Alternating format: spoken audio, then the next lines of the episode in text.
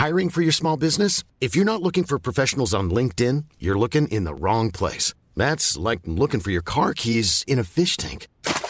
LinkedIn helps you hire professionals you can't find anywhere else, even those who aren't actively searching for a new job but might be open to the perfect role. In a given month, over 70% of LinkedIn users don't even visit other leading job sites. So start looking in the right place. With LinkedIn, you can hire professionals like a professional. Post your free job on linkedin.com slash people today.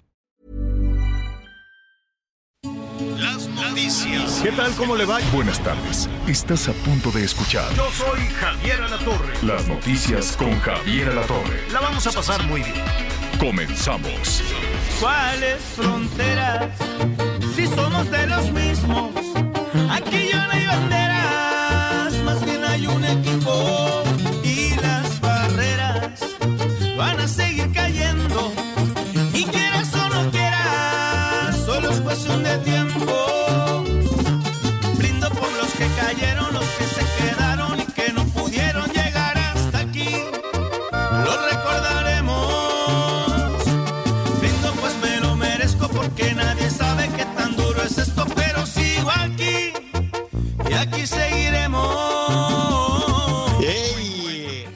¿Cuáles fronteras es la banda MS de Sergio Lizárraga?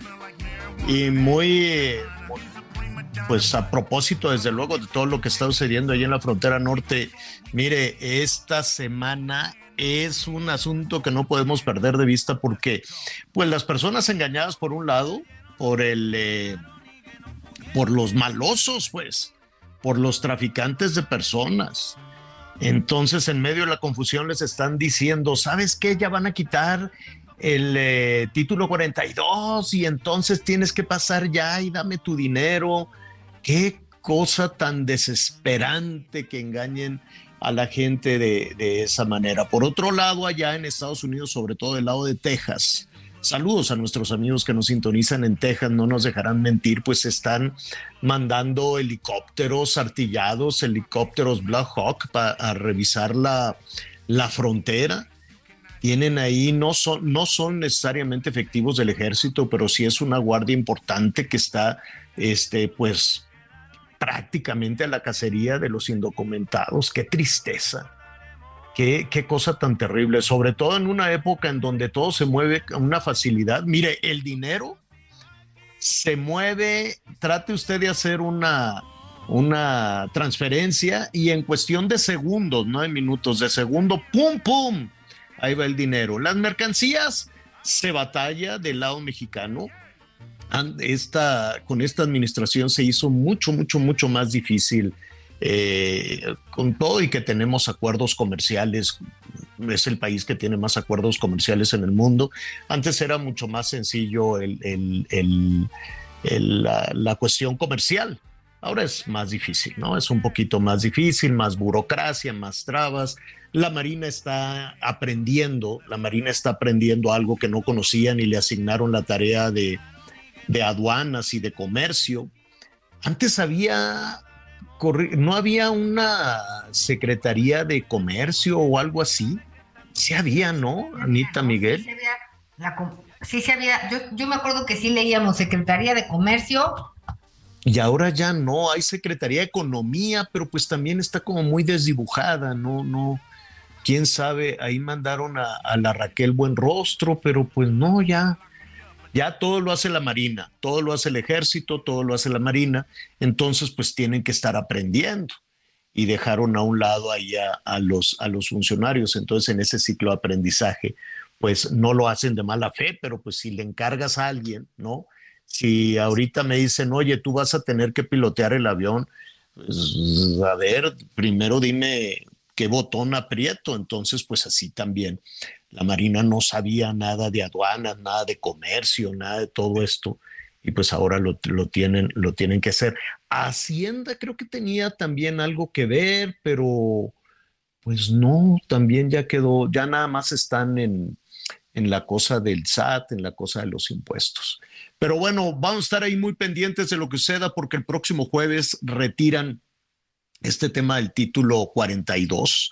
Y mire, rápidamente, a reserva de que un poquito más adelante lo vamos a, tratar, ¿Qué, ¿qué es esto del título 42? Cuando estaba gobernando Trump, ya ves que la traía un día sí y otro también contra México. Durísimo.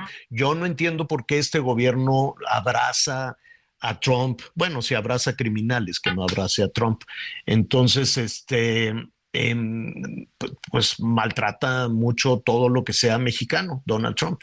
Y entonces, eh, cuando estalló la pandemia, dijeron, ¿saben qué? Eh, una nueva disposición.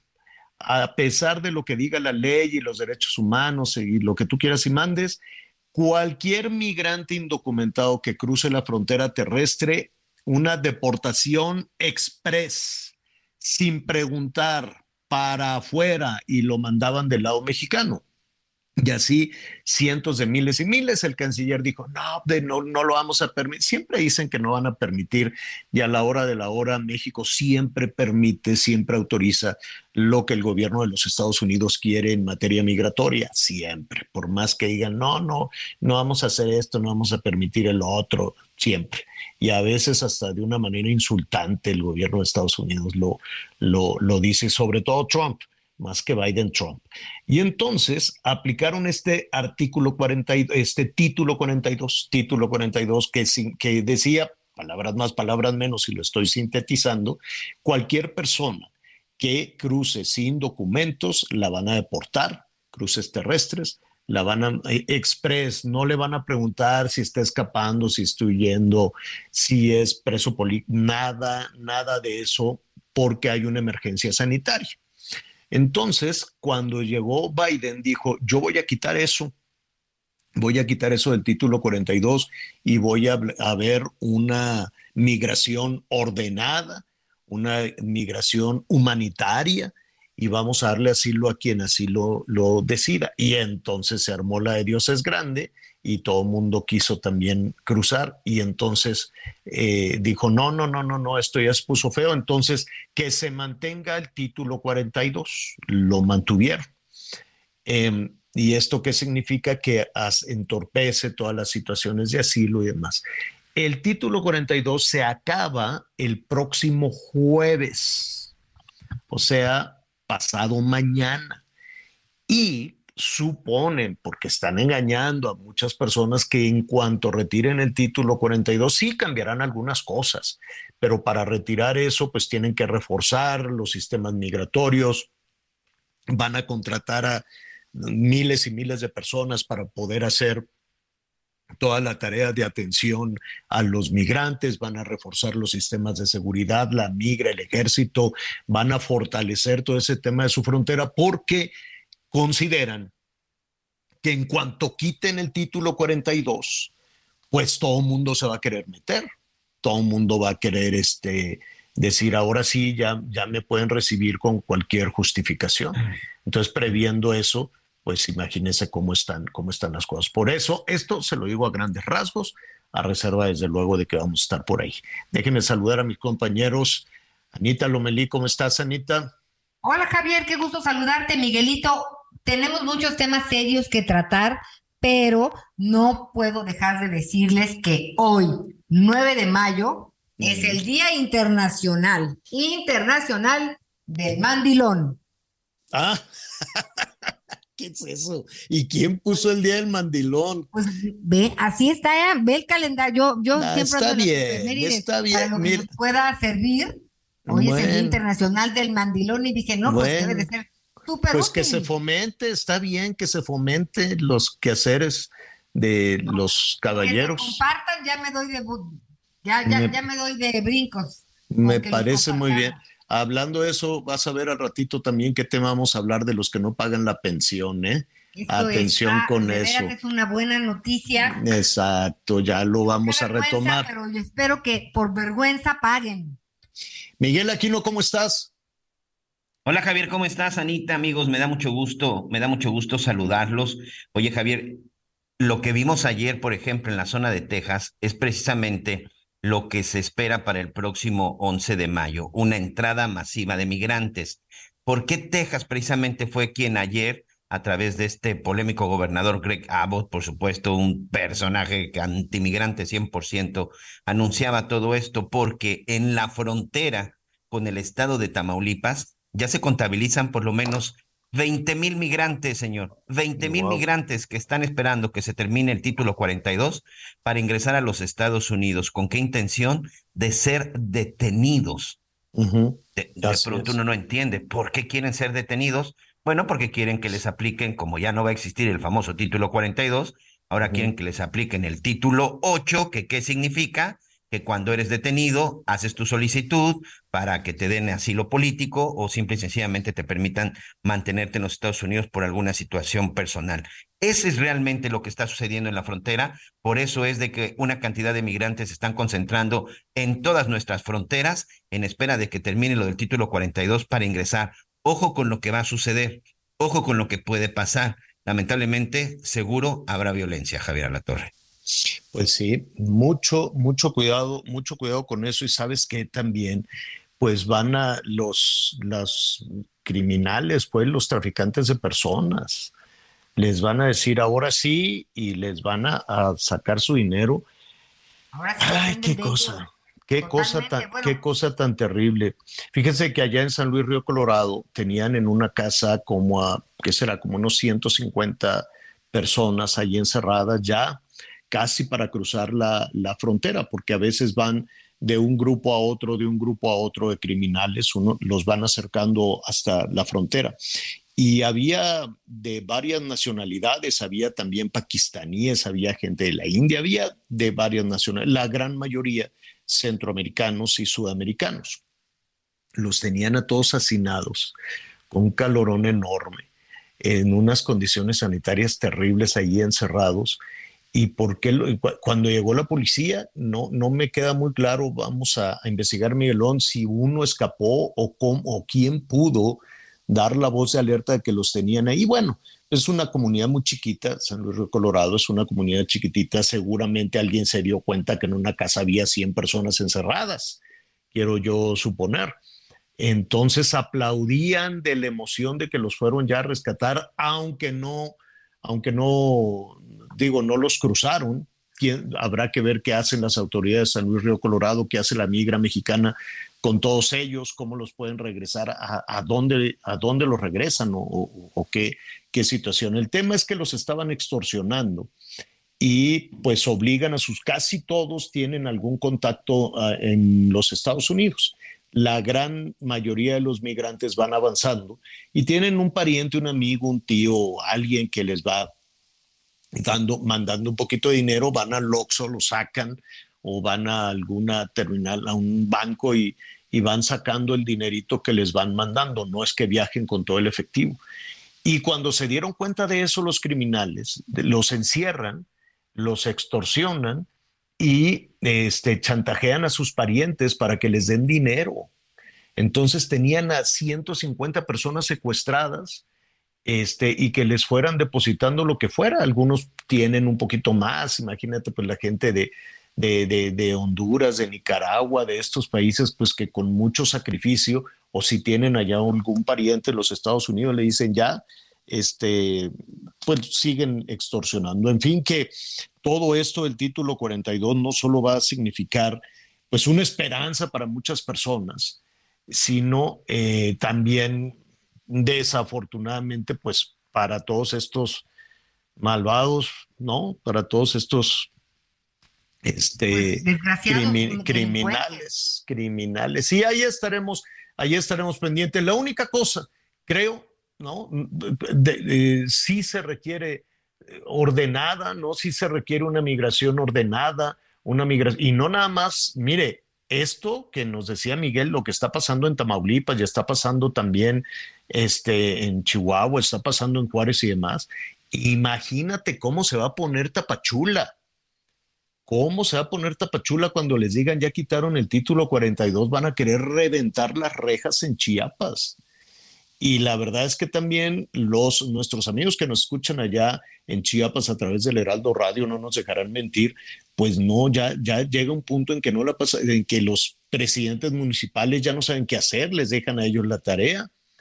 Los de la migra pues andan ahí con el jefe perseguido, que no, ah, no le va a pasar nada y lo vinculan a proceso, pero pues no es lo mismo que vinculan a proceso a alguien del equipo de Peña Nieto que a alguien de la actual administración. Son, no, eh, es, es diferente, aunque la ley debería ser pareja, pero no es así.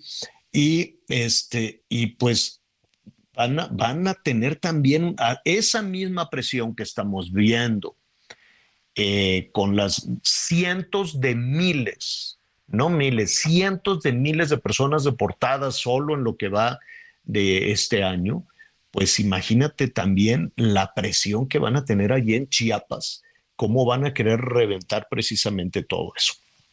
Pues es, sí, sí se requiere ponerse de acuerdo, ponerse de acuerdo todos. La gente no migra por gusto, migra porque es víctima de violencia de la violencia que da la pobreza y de la violencia que da, exacto, exacto. Oye, y el, el, otro, el otro caro, caro, cara de la moneda. A ver, Anita, Miguel, la pregunta de los no ya no hace mucho había la pregunta de los no, 64 hay que reconsiderar la cantidad. Ah, saludos a Pedro Ferriz.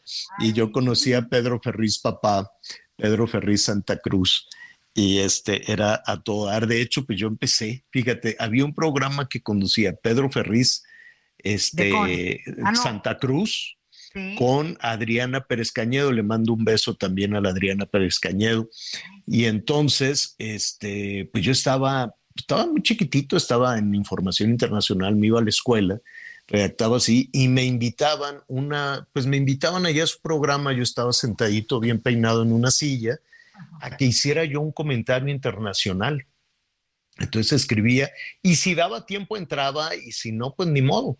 Y yo estaba así sentado con mi hojita esperando a, que, a poder entrar y hacer un comentario y hablaba yo de guerras y cosas y era así como, como niño nerd, ¿no?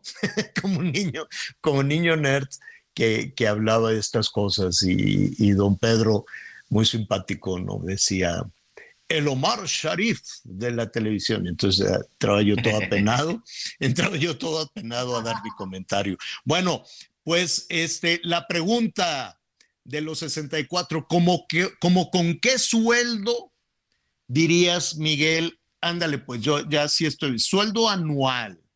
Así que digas, bueno, pues con, con tanto la libro. Tú, Anita, tú, Miguel, más o menos, así, a ver, complacencias más o menos. A ver, nuestros amigos también que nos están escuchando. Que o sea, sí, ya para no preocuparme, para Para no preocuparte, para no andarte peleando con los, con los del gas. Hoy andaba yo ahí, que no, que sí, pero que no pagaron. Bueno, ya sabes. Así, no para trabajar, pero que digas, ya con esto, trabajando, no para retirarte, así. Bueno, yo quiero trabajar y que me paguen por año tanto. ¿Qué se te antoja? Millón y medio, millón y medio de pesos al año. Al año. ¿Tú, Anita? Yo, pues, tres. Tres ah, bueno, tú ya no quieres trabajar nada, Ana María. De pesos. No, bueno, pues sí, pedir no empobrece. Está bien, sí, pedir no, pues, empobrece. Estoy pensando que cada quien tenga su patrimoniecito. Pedir no empobrece. No, yo, yo sí me iría así, a lo ancho, Sí, sí, sí. Yo me voy como, como con sobrepeso en tobogán. Srúpale, ¿no? ¿Cuánto? Pues, pues, no sé, yo pediría unos al año, pues unos, ¿qué será? 20, 30 millones de dólares, por ejemplo. No, bueno. Bueno, pues yo pediría, yo pediría. Está bien, sí, está bien, Y de ahí vamos, y de ahí empezamos a negociar. Exacto, porque siempre lo tenemos que atorar. Muy bien pensado, Javier. Y de ahí empezamos, para, para ahí empezamos a negociar. Oye, es que traen ahorita una danza con el dinero de Lionel Messi. A ver. No, bueno.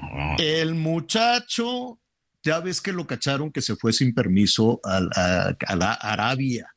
Así es y lo regañaron y que cómo es posible y él dijo, bueno, ya no lo vuelvo a hacer o creo que se disculpó o algo así. Estaba yo ahí con, lo, con, con todos los apuros del rey que no le quedaba la corona cuando vi que, que Messi lo habían regañado y cosas por el estilo.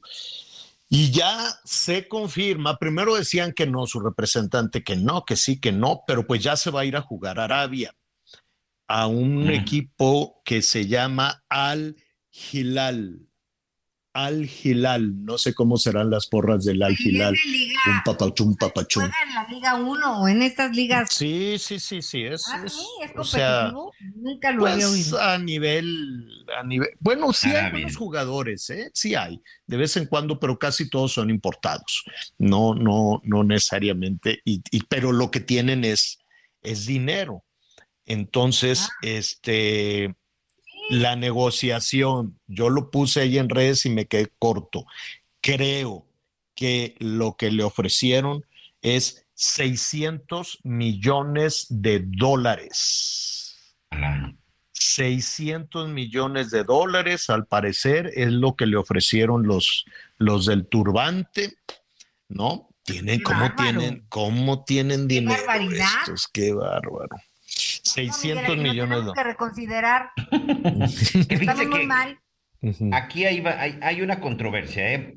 Yo no sé si fue por el tema del contrato que el papá, Jorge Messi, ya sacó un comunicado, un comunicado que salió hace unos minutos en donde dice que no es cierto, que no ha firmado ningún acuerdo, que no puede hablar de eso hasta que finalmente no se tenga eh, pues cerrado con el París, con el Paris Ujú. Saint Germain. Ahora, este, este sueldo que le pagarían o que supuestamente estaría recibiendo eh, Messi es un sueldo, por supuesto, que sería mucho más elevado que lo que está recibiendo también en Arabia Saudita Cristiano Ronaldo. Por ahí va el asunto, Javier. Lo que quieren los árabes es Que no se sepa. Volver a enfrentar a Cristiano Ronaldo con Leo Messi en una liga, pero ahora, bueno, pues evidentemente quieren Pues que sea en la, en la liga ¿Qué donde ellos, donde ellos juegan. Oye, Cristiano Ronaldo, nada más para terminar, Anita, está, por ejemplo, cobrando en el Al Nassr, que es el equipo a donde se fue a Arabia, por año 200 millones de dólares. 200 millones de dólares es lo que está cobrando Cristiano Ronaldo. Que muchos lo criticaron, que cómo era posible que se fuera, pero a sus 38 años, en sus últimos años de carrera, meterse 200 Ujú. millones de dólares, es por eso que pues tiene que ser una cifra mucho más elevada para que Messi acepte y pues deje, porque este es un tema, ¿eh? Van a dejar el fútbol de alta competencia y solamente Claro. estarán compitiendo en una, en una liga local como es la árabe, que por supuesto no es una liga de lo, de lo mejor o de clase mundial. Pero ¿cu- ¿cuántos años tiene Messi? Messi, si no me equivoco, tiene 35 años. Y ahorita te doy su edad, pero Fíjate, este pues, es muy- es muy Ronaldo joven. con 38 se Oye, fue por 200.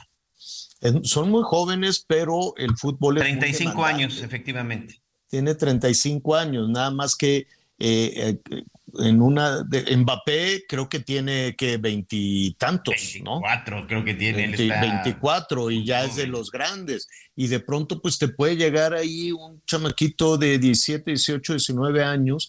Es que es muy desgastante. Hay algunos deportes que son absolutamente desgastantes. Hay otros que sí son de carreras mucho más largas, el golf, el mismo béisbol, ¿no? En el béisbol, ¿por qué casi todos son llenitos? ¿Te, te has dado cuenta? Porque que casi ca- no, porque casi no es de esfuerzo y de correr. Ahí es más de fuerza, ¿no? Sobre todo Pero- más de fuerza en los brazos para, para lanzar, para batear. Y son muy echar- pocos los que corren. Hay incluso corredores emergentes, Javier, porque hay algunos que no tienen la capacidad de correr y ya que le pegan y se envasan, meten al corredor emergente. Mm, Pues mira, casi todos los medios, Sigo Sport, este, pues todos, Fox Sport, todos, ¿no? Ya desde fue una, un reguero de pólvora. El papá, pues trata de contener, por muchas razones también el papá, o la negociación, digo, a lo mejor o el secreto, contrato, ¿eh? el contrato, los impuestos, también el papá de decir, ¿no?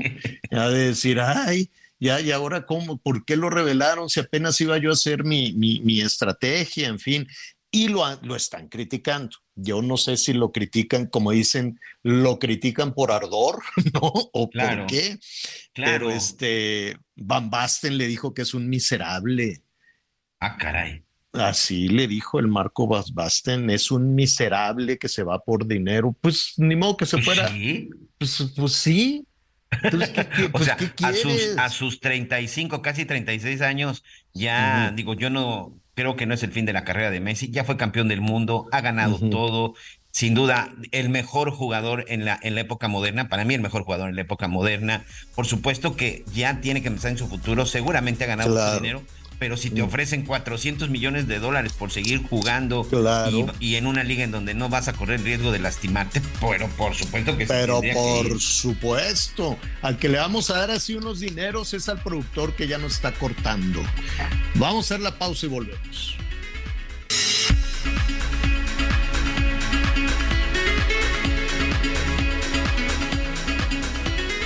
Conéctate con Javier a través de Twitter, arroba javier alatos Sigue con nosotros.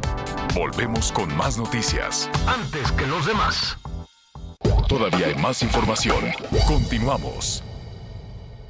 Cambiar la mentalidad machista es el objetivo de Nadine Gassman. La educación para eh, fomentar, promover la igualdad entre mujeres y hombres.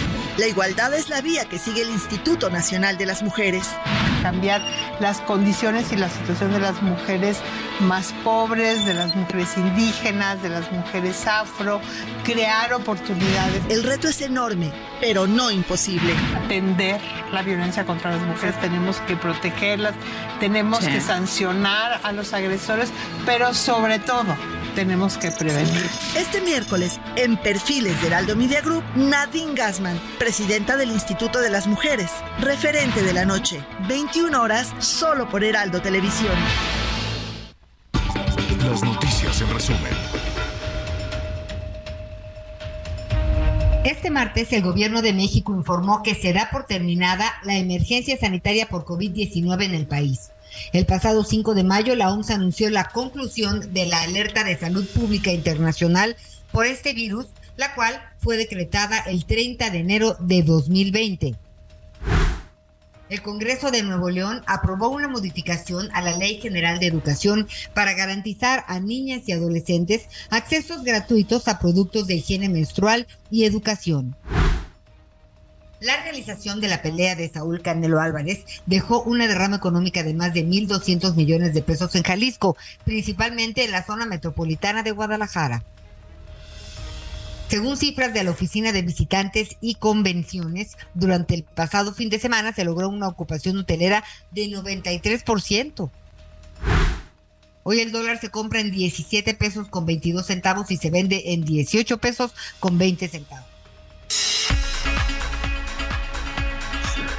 Bueno, a ver, em, vamos, a, vamos a ponerle atención a una un tema que ya es oficial, que ya se publicó en el, en el diario, en el diario oficial de la, de la federación. Atención todos, y, y, ahorita le voy a preguntar a nuestras especialistas si tienen que ser todos o también pueden ser todas, no lo sé, ya lo veremos, los, este, que los que no pagan la pensión alimentaria, ¿no?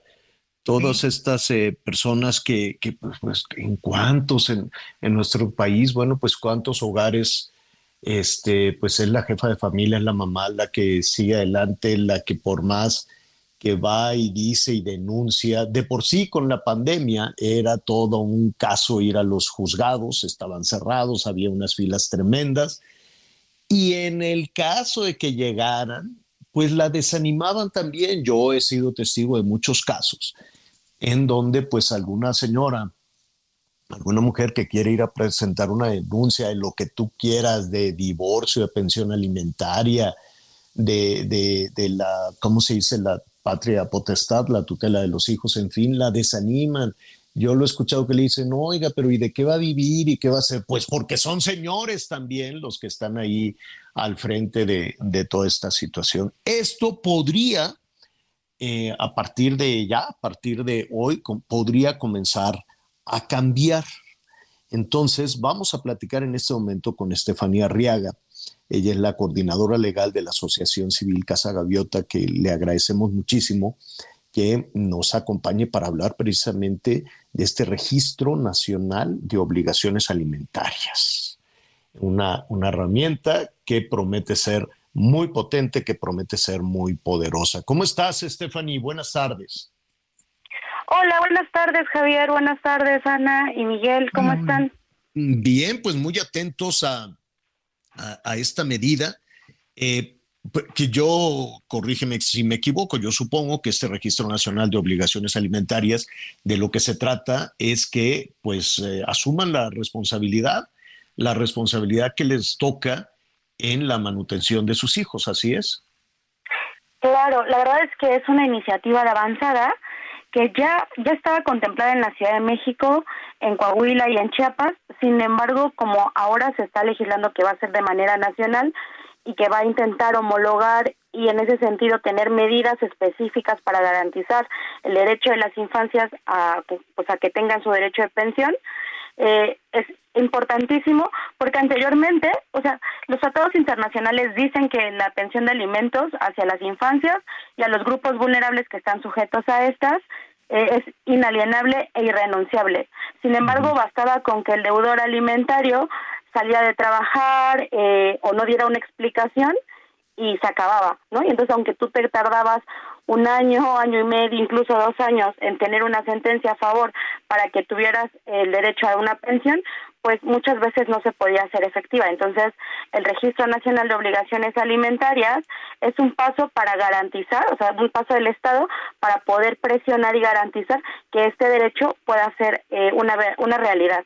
¿Cómo? ¿Cómo le van a hacer? Porque yo me imagino que hay muchos, eh, muchos señores por ahí que dicen, pues haz lo que quieras, este, ahí tienes ya la sentencia, pero no te voy a dar un centavo. ¿Cómo los pueden obligar? Pues mira, Javier, en primera instancia, lo importantísimo además es que anteriormente los alimentos quedaban como escuetos, o sea, la pensión. Ahora mismo, y justo parte de las modificaciones que se hacen para crear este registro, amplían qué es lo que tiene que eh, proteger el derecho de pensión de alimentos, que no solo es comida, sino que es vestido, habitación, atención médica, educación, eh, proporcionar un oficio, arte o profesión, incluso eh, la recreación. Entonces eso es importante porque además tiene que contemplar todos estos aspectos. Lo segundo es que eh, sí es necesario que inicies un procedimiento judicial. Porque porque solamente con una con que tú acredites que tienes la orden judicial, es decir, que el juez te otorgó a, tu menor hijo, hija o incluso a alguna persona en una situación de discapacidad, a las mujeres en el caso de eh, tener una compensación o pensión uh, una pensión compensatoria van a, y, y que se acredite que no se ha cumplido, ¿qué tiene que pasar? Tienen que pasar tres meses de no de no haberlo cumplido y de que no se dé una justificación ante el juzgado, es decir, que se señale que dejó de trabajar por X motivo, que se cambió de domicilio y demás, para que se notifique con un escrito al juez y una vez que se notifica, el juez tiene la obligación de girar un oficio para que se inscriba este deudor al registro. Una vez que se gira este oficio, eh, tendrían que registrarlo justo en el Sistema Nacional de Protección Integral, que es el que se va a crear a partir de que, pues, de este organismo que se acaba de aprobar y vamos a tener varios elementos para, para presionar, por así decirlo. Uno de ellos es que eh, los deudores alimentarios cuando quieran hacer un trámite como sacar una licencia de conducir o un permiso para conducir no se les va a poder expedir porque un requisito para tenerlo, por ejemplo, va a ser que expidan un informe o una constancia de no deudor, de no deudor alimentario, no de morosidad mm. alimentaria pero no solo es, termina con, con las licencias, también cuando quieran solicitar un pasaporte va a ser un requisito necesario e indispensable. Incluso no termina en el pasaporte, porque podrías ya tenerlo, pero si estás en el registro incluso se podría restringir tu permiso para salir del país. Eh, y lo que ha generado mucho más revuelo es que incluso eh, el que no contemples, o sea, o que no, o el que seas un deudor alimentario, va a poder eh, restringir a alguna, a las personas a participar en cargos de elección popular. Que incluso ya hubo un amparo, hubo un amparo en Yucatán de una persona que dijo que le estaban discriminando, que no tenía nada que ver su vida particular con su, su derecho político y electoral de, de poder participar en un qué descarado qué descarado este señor y, sin embargo la Suprema Corte la, Suprema Corte de manera muy interesante lo que dijo fue que sí es constitucional porque no se está eh, prohibiendo su derecho, sino que se está limitando por una razón constitucional, que es el derecho de las infancias, porque además el que no garantice en las infancias su derecho de pensión de alimentos es un atentado contra su salud, incluso contra su vida, porque no se pueden mantener por sí mismos. A ver, en este registro nacional de obligaciones alimentarias, ahorita que te esté escuchando alguna, alguna persona, este, eh, que, ah, bueno, antes de ir allá, ¿esto aplica solo a varones? No, eh, a cualquier deudor alimentario. Es decir, si tú fuiste a un procedimiento judicial y se ordenó la pensión de alimentos a una mujer, entonces ella es una deudora alimentaria y puede caer en este en este supuesto y que no la cumpla o y que la suspenda sin ninguna causal y sin la autorización de un juez competente, podría ser que se también se inscriba en este registro. Entonces, hombres o mujeres podrían estar ahí. Ahora, ¿quién los inscribe? en este registro. El nombre completo es Registro Nacional de Obligaciones Alimentarias. ¿Quién inscribe al deudor o deudora en este registro? ¿El demandante? Para dar, certeza justo de que no se cometan arbitrariedades, que no se ha pegado a derecho, que se vulneren los derechos de las personas, eh, lo que se está estableciendo es que la única persona competente para hacer el registro, pues es una persona de un órgano judicial, es decir, un juez de lo familiar. Por eso es muy mm. importante que si tu persona individual no estás teniendo este derecho sobre tus hijos, inicies un trámite judicial que hay muchos mecanismos, por ejemplo, en la Ciudad de México hay algo que se llama alimentos por comparecencia. No necesitas pagar un abogado o abogada particular, sino que simplemente con que vayas con el acta de nacimiento de tus hijos, donde acredites que el deudor, pues justo es el papá, o en este caso la mamá porque tú vives con él, este eh, tengas la dirección o la, el RFC de donde trabaja, con eso te dan una pensión de alimentos en un día. Lo puedes hacer en un día en los juzgados de la Ciudad de México, por ejemplo. Sales con la, pensión de alimentos provisional y que la incumpla aún con esta orden judicial podría ser causal para que le notifiques al juez y el juez mande la orden para que se haga el registro. Es decir, tienen que llevar los datos del deudor incumplido, ¿no? Del, del que no, de él o la que no está pagando. Así Con el nombre, este, ¿qué más? Eh, algún documento oficial, pero ¿cómo obtienes, por ejemplo, la CURP o no sé si te piden un RFC? O sea, ¿cómo compruebas la identidad de la persona que estás denunciando? En el registro lo que va a aparecer es que es distinto, porque se supone que cuando ya tienes una orden judicial, es porque ya iniciaste un juicio de alimentos y ya tienen todos los datos ah, necesarios en el expediente. Pero en el registro, lo que va a aparecer en el registro nacional van a ser algunos datos. Va a aparecer el nombre del deudor, su RFC, su CURP, eh, va a aparecer el órgano jurisdiccional que dio la orden de inscripción, va a aparecer la cuantía, es decir, cuánto debe y el plazo que tenía para pagar y los datos del expediente. Con eso garantizas que, o sea, no es arbitrario, que el juez competente te inscribió por esta cantidad, que tenías este plazo para pagar y con los datos, pues que acreditan la identidad del deudor alimentario, pero eso va a aparecer en el registro. Oye, ¿y cómo, ¿y cómo se blindan de una situación de enojo, de despecho? Un señor que quiera denunciar a, a, la, a, la, a, su expareja o una señora que quiera que por enojo con, ah, tiene otra novia, te voy a poner ahí. ¿Cómo, cómo hacer que no, que sea frío esto, que no, que todas estas normales, lógicas pasiones en un pleito de una pareja no influyan en una situación de, de este tipo? Me parece que el procedimiento en ese sentido justo da certeza porque uno, quien te puede inscribir o te puede retirar del registro es el juez.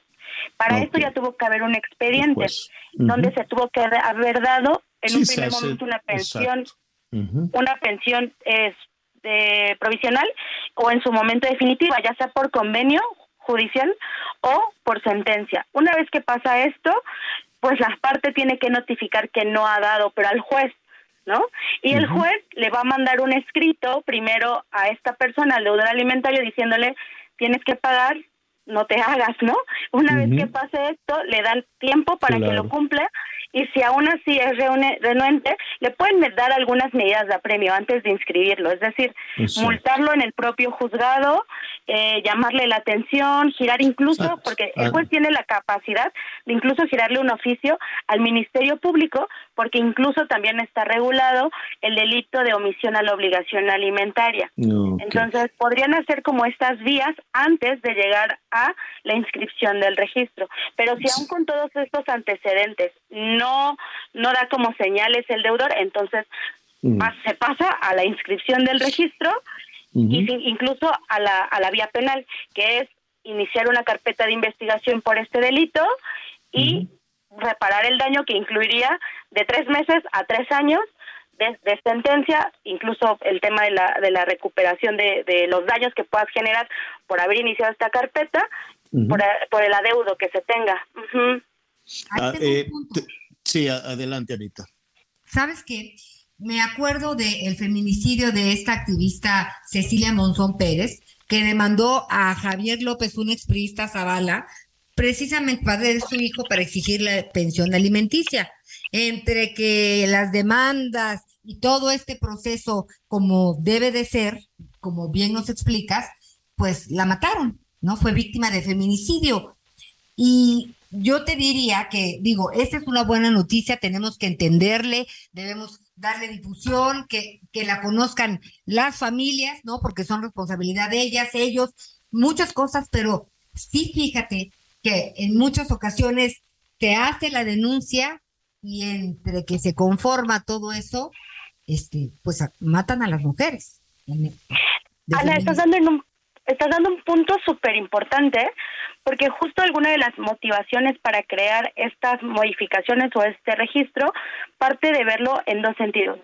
Que el que no se cumpla con la obligación alimentaria vulnera la esfera de derechos de las infancias, pero también es una expresión de violencia económica hacia las mujeres que maternan a esos niños. Entonces, parte de, de este pues de este andamiaje o de este marco jurídico debería venir acompañado incluso con el que se pueda denunciar por violencia económica porque es violencia económica directa o sea al final de cuentas que tú no des pensión o que abandones a tus hijos es por una forma de presionarlo o sea de presionar a la, a la ex Exacto. a través de los hijos, que es un igual, se llama violencia vicaria, ¿no? En la expresión económica. vicaria. Y entonces tú podrías denunciar violencia económica y de oficio, con que se vea un riesgo posible, te tendrían que girar medidas u órdenes de protección, que incluiría el auxilio policiaco, eh, la orden de restricción, etcétera, ¿no? Así es. Eh, Stephanie, te están preguntando eh, si alguien quiere realizar un trámite, eh, es una pareja que van, ¿no? Que van jalando muy bien, que no tienen estas denuncias, que no tienen eh, nada de, de esta situación y, y quieren sacar, hacer trámites o sacar pasaporte, licencias, en fin, tienen que comprobar que no son deudores alimentarios, los dos.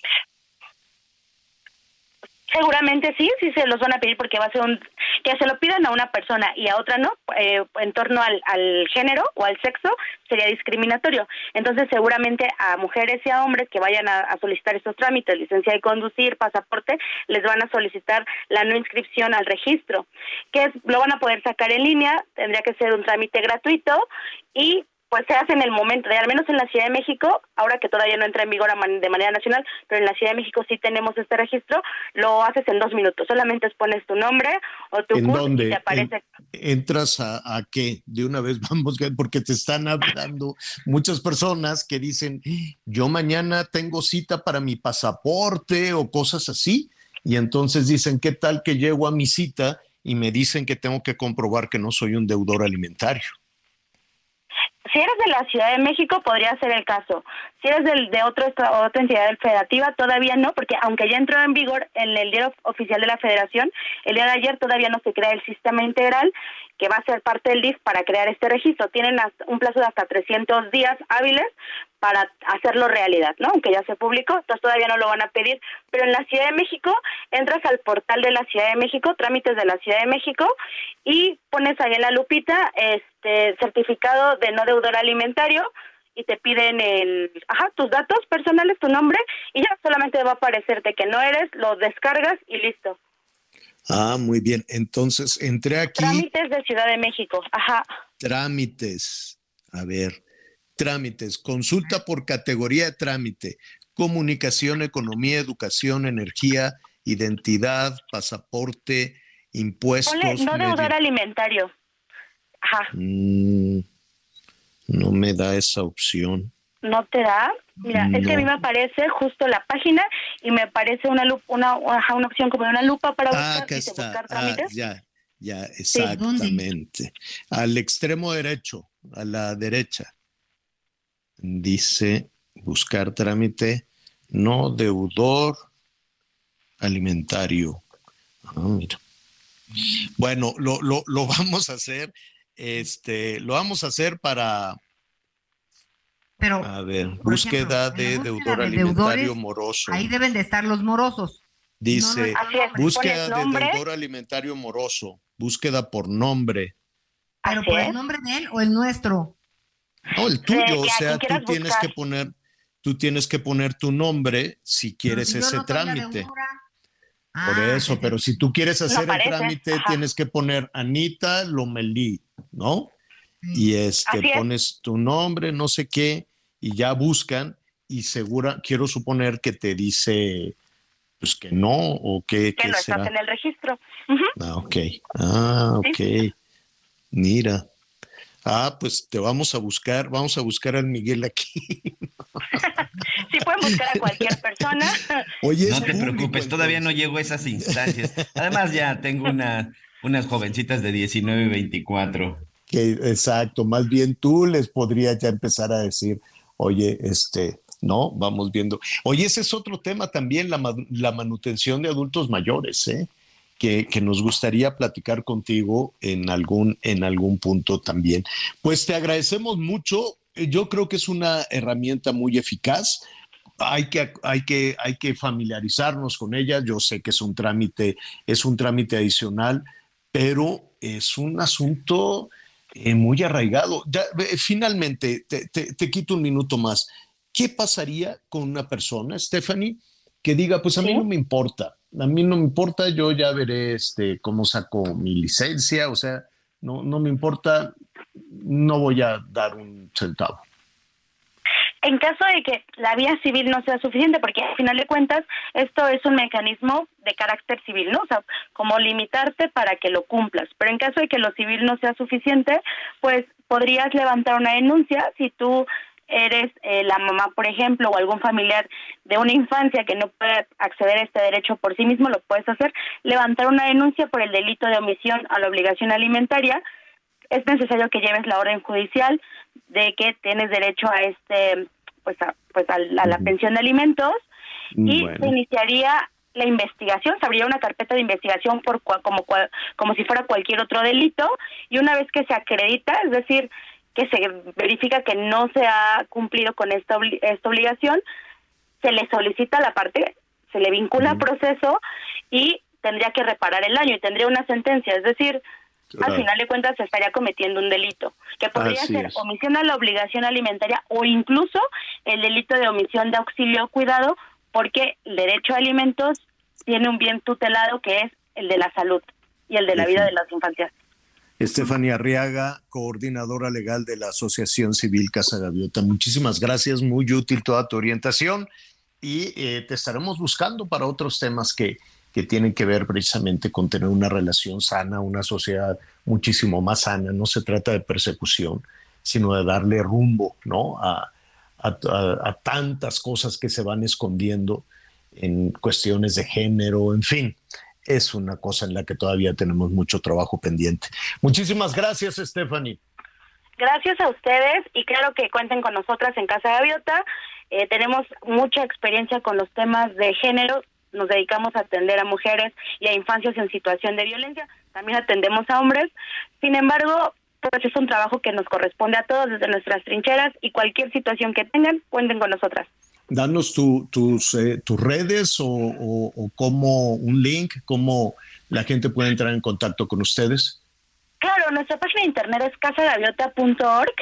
Nuestro- Ujú. En Facebook o en Instagram nos encuentran Casa Gaviota, así. Y el teléfono que tenemos de primer contacto, si alguien de ustedes está en una situación de violencia o conocen a alguien en situación de violencia, Es 55 30 96 51 89.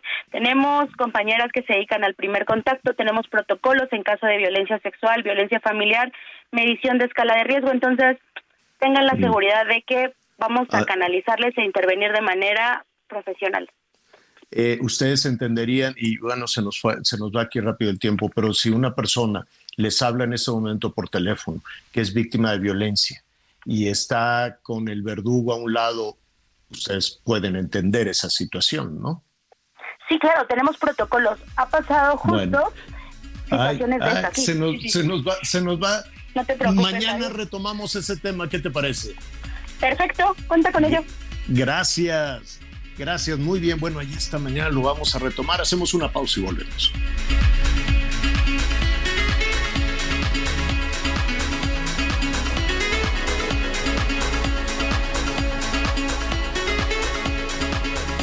Conéctate con Miguel Aquino a través de Twitter, arroba Miguel Aquino. Toda la información antes que los demás. Ya volvemos. Millions of people have lost weight with personalized plans from Noom, like Evan, who can't stand salads and still lost 50 pounds. Salads, generally, for most people, are the easy button, right? For me, that wasn't an option. I never really was a salad guy. That's just not who I am. But Noom worked for me. Get your personalized plan today at Noom.com. Real Noom user compensated to provide their story. In four weeks, the typical Noom user can expect to lose one to two pounds per week. Individual results may vary.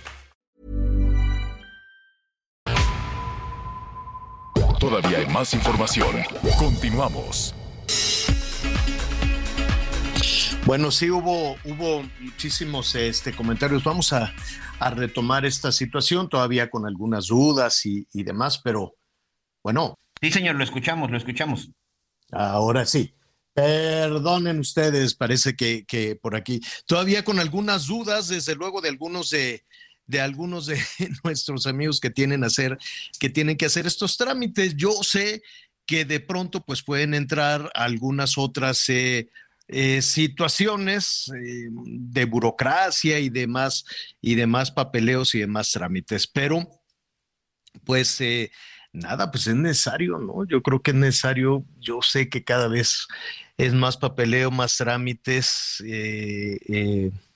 y tal vez ¿no? Hay para quienes la ruta no era necesariamente esa que todos, hombres y mujeres, pagáramos, pagáramos por la, pues porque están en falta muchísimos eh, deudores, ¿no? Y ahora sí que todos tenemos que estar comprobando que no somos precisamente estas, eh, que no estamos en una situación de esa naturaleza.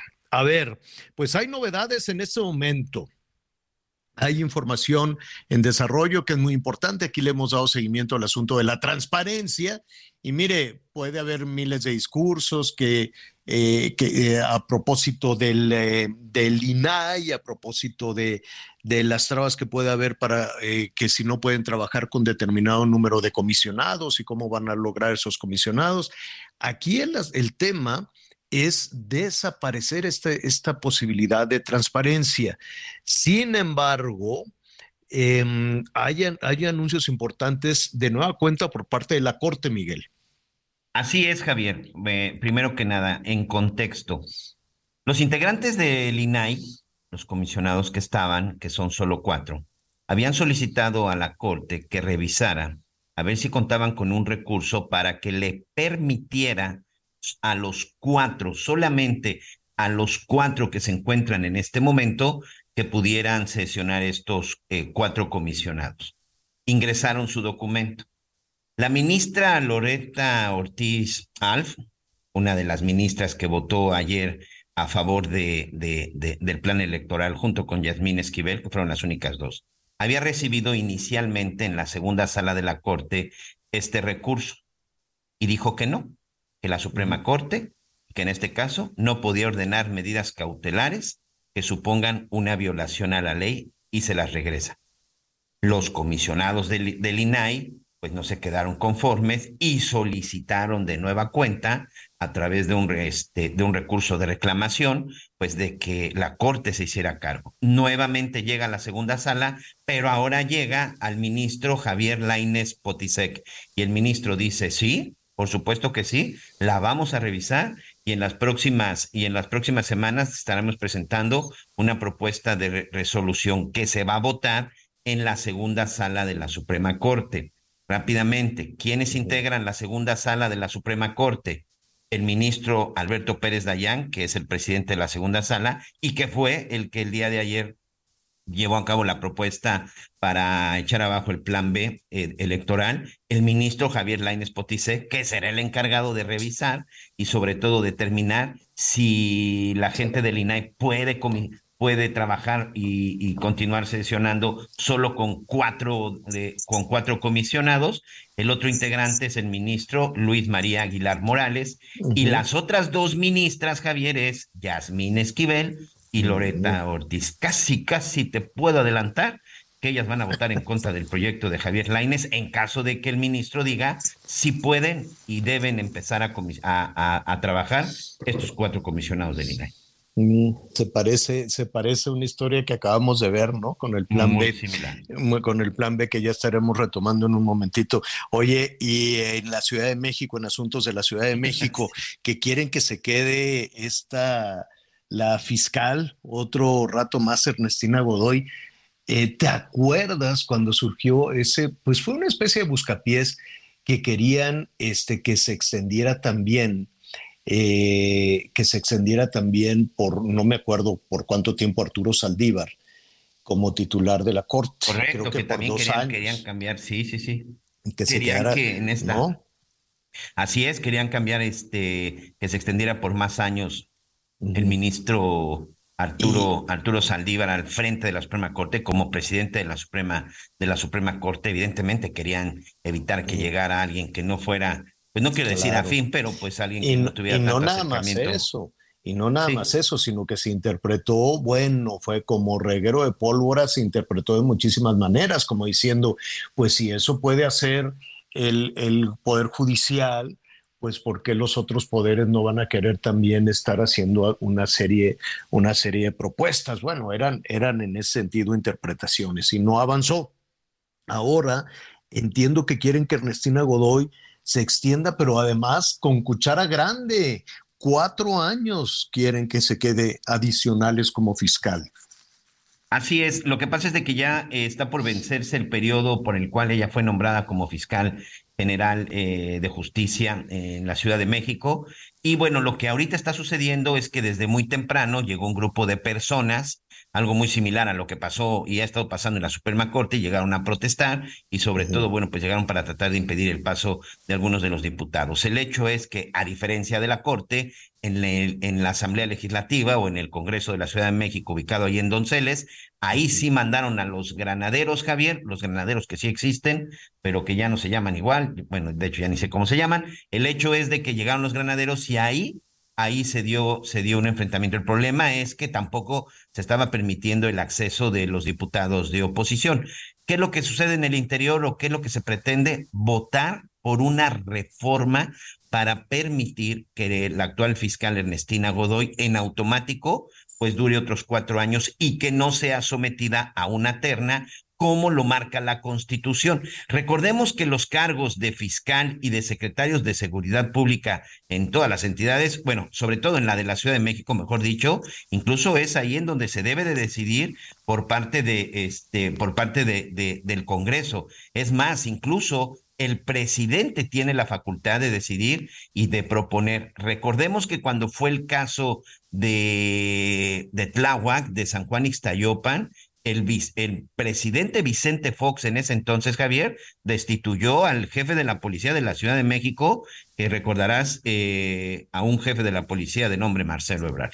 Mm, bueno, pues eh, ahí está, era solo, digo, no hay, no hay casualidades en esto, ¿no? No hay así de, de, mm, ay, pues vamos a pedir en este momento que se extienda. No, nada es casualidad. Siempre, siempre debe de haber por ahí toda una intención y una evaluación de, de las cosas. Imagínate qué dirán las corcholatas.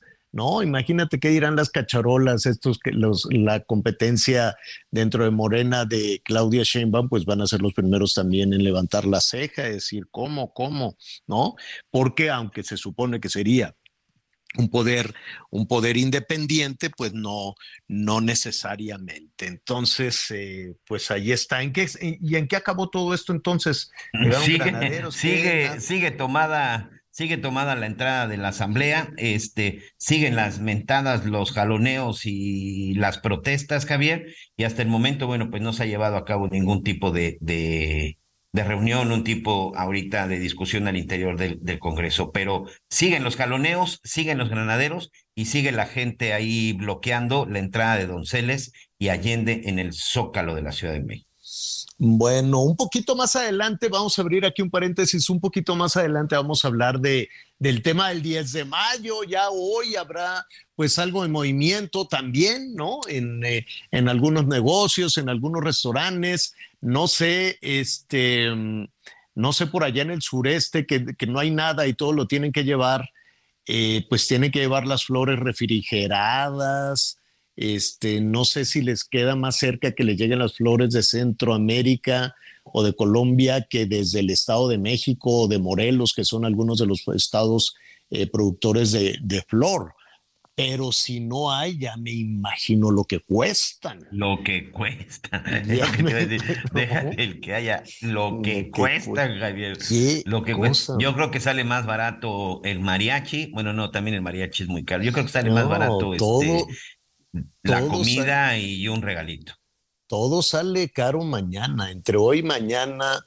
Qué barbaridad. Yo al ratito así, ya nada más terminando el programa, voy a ir por unos regalitos, sencillitos regalitos, con muchísimo, este, con muchísimo, ¿cómo, ¿cómo, era aquello que regala afecto? No lo compres, pues sí, pero las mamás están a decir afecto me das todo el año, ya dame mi regalo, ¿no? Entonces. Oye, y no sé si a ti te tocaba, pero, y no quiero planchas, y no quiero ollas, y no quiero sartenes, quiero pues cosas para mí, no para la cocina. Pues no, claro que no, y luego se hace comida de 10 de mayo como película de la Sara García ¿no? Entonces llega todo el mundo ahí a comer y está la mamá preparando el mole. Oye, mañana también, mañana, el 10 de mayo debería de ser también, con todo respeto, el día de Denise de Calab. Ajá, hay que hablarle a la Denise, anda por allá en... Sí, seguro, le vamos a marcar al ratito, la buscamos. Está anda en, en Quintana Roo muy activa, ¿eh? En Holbox, es muy activa en las cuestiones ambientalistas. Me cae muy bien la Denise de Calaf, le vamos a hablar al ratito para platicar mañana y que cómo va la canción de la de Niese Calaf, la cantan en todos los festivales. Lo que no sé es cuándo son los festivales, porque con eso de que ya no trabajan el viernes, se agarran el puente, más el otro puente, no sé a qué hora va la gente a la escuela, o ya no va la gente a la escuela, no sé. Ya, ya, ya, ya hace mucho que no, que no se ve así el camioncito escolar, porque pura vagancia. Que el puente de este, que el puente del otro, este, y ahora este 10 de mayo, que cae el miércoles, pues seguro se convirtió en puente, porque pues dicen, vamos a recorrer el festival para... No, y espérate el de lunes, ¿eh? O sea, mañana es el festival. Mañana a bailar el ratón vaquero y a cantar la, la, de señora la de, la Denise de Calaf, exacto. Pero el lunes, señor Javier Alatorre, es Día del Maestro. Lunes 15 ah. de mayo, Día del Maestro pues ya que recorran todo, pues ya que hagan puente desde de 10 de mayo y Día del Maestro y de la Plan B y de pues de todo, de todo lo que quieras. Bueno, al ratito vamos a hablar de, de, todo este tema. La otra cara de la moneda en el gasto del 10 de mayo, pues es que se puede reactivar la economía. Es uno de los días más importantes. Yo me atrevería a decir que es uno de los días de mayor gasto. Por ahí le compite a la Navidad, al Día de Reyes le compite el 10 de mayo. Entonces, eh, qué bueno, porque eso, esto de alguna manera reactiva también este tema, este tema de la economía, aunque sí, comprar un ramito de tres flores flacas te sale, te sale como, como lumbre y los restaurantes también no sean abusivos, oiga. No, no, no sean abusivos. Usted no, y atienda bien a las personas. Yo no sé qué será mejor, ir a comer el 9 o el 11, porque el 10 de mayo andan todos apurados y, este, ¿no? Y, el mariachi ya está aburrido y bueno, tanta, tanta cosa. Bueno, muy bien. A ver, estábamos eh, justo Hace unos momentos iniciamos también con este tema del plan B. Desde ayer le preguntábamos a algunos especialistas, ¿no? El, pronóstico era de, que se obtuvieran los ocho votos suficientes para tumbar el famoso plan electoral, el plan B. Fueron nueve. Eh, y hay quienes se, fueron directamente a la discusión política, a la discusión electoral. Yo no lo pondría necesariamente en un pleito, yo no lo pondría necesariamente en una discusión entre poderes, ¿no? entre el poder ejecutivo y el poder este, judicial, ¿no? que fuera un asunto casi casi personal sino que tendría que ser un asunto de leyes, un asunto de certeza, de certeza jurídica, en el cual estaríamos eh, eh, regulados, no me gusta utilizar palabras sometidos, pero eh, regulados y que te dé certeza, ¿no? Decir, esta es la ley, esto es lo que dice la ley, y los legisladores tienen que actuar de esta manera, la Corte tiene que actuar de esta manera, el Ejecutivo tiene que actuar de esta manera, y eso le permite al país jalar y no estar atorados en el mismo lodazal de toda la vida de quítate tú para ponerme yo y que si yo quiero tener el control de las elecciones, en fin, tanta, tanta cosa que en ocasiones puede ser muy desgastante. El hecho es que el, el plan B, o como lo anuncian, el primer tramo del plan B, pues cuántos tramos faltan, qué se tumbó, qué, no, qué es la, cuál es la parte que no, que no se logró. Y para eh, tratar de, abundar en este tema, de tener más certeza de qué es lo que está pasando, pues recurrimos como siempre a un experto, a Marco Baños, quien fuera ex consejero además electoral del INE y un analista político de primera línea. ¿Cómo estás, Marco? Qué gusto saludarte. Buenas tardes. Estimado Javier, muy buenas tardes. Eh, muchas gracias por la oportunidad y un saludo muy afectuoso para Miguel y para el auditorio. Eh, no sé si coincides conmigo en que más allá de las diferencias electorales o de cuestiones que, que en ocasiones se empacan como si fuera un asunto este, personal, ¿no? Un tema entre vecinos, porque pues tienen ahí el edificio, el Poder Judicial y el Poder Ejecutivo y se sacan la lengua todos los días. Pero este es un asunto de leyes, ¿así es? Sí, es, efectivamente es un tema, eh, lo dices bien, además, para efectos del debate público, para la deliberación tan intensa que hemos tenido con las leyes electorales y particularmente esta línea de confrontación que se ha tenido entre el gobierno, el partido de Morena, que es el mayoritario, y el Instituto Nacional Electoral, en ciertos tramos también el, el INAI y el propio Tribunal Electoral, pues a mí me parece que eh, refrescaría mucho que como sociedad asumiéramos que las deliberaciones que se dan en la Suprema Corte de Justicia de la Nación son esencialmente jurídicas. ¿Por qué? Porque la Suprema Corte de Justicia de la Nación, de acuerdo con lo que establece la Constitución de la República, pues eh, encabeza, coordina, es el tribunal máximo del Poder Judicial y tiene como responsabilidad revisar que, entre otras cosas, la, eh, las leyes que se emiten, las leyes secundarias que se emiten, sean leyes que se apegan a lo que dice la propia Constitución, que no rebase eh, las normas y las reglas establecidas en la, en la Constitución y que por consecuencia pues se puedan declarar como eh, normas eh, válidas, como normas legítimas apegadas a derecho. En este caso lo que ha ocurrido con el famoso Plan B es que los partidos de la oposición y muchos grupos de la sociedad han impugnado eh, los contenidos del, del plan Beck y eso es absolutamente válido en cualquier democracia, no debería de extrañarnos. Eh, lo extraño sería que en un sistema democrático pues no existieran estos mecanismos que al final de cuentas establecen los frenos y, y, contrapesos en las eh, entre los poderes este públicos el legislativo el ejecutivo el propio judicial y obviamente entre los órganos autónomos como el INE como el, como el INAI como los tribunales locales, etcétera. Entonces, eh, yo diría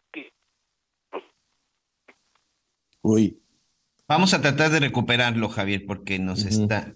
Ahí está ya. A ver. Ya. Sí, Marco, te nos fuiste, te nos fuiste un poquito, pero ya estás aquí.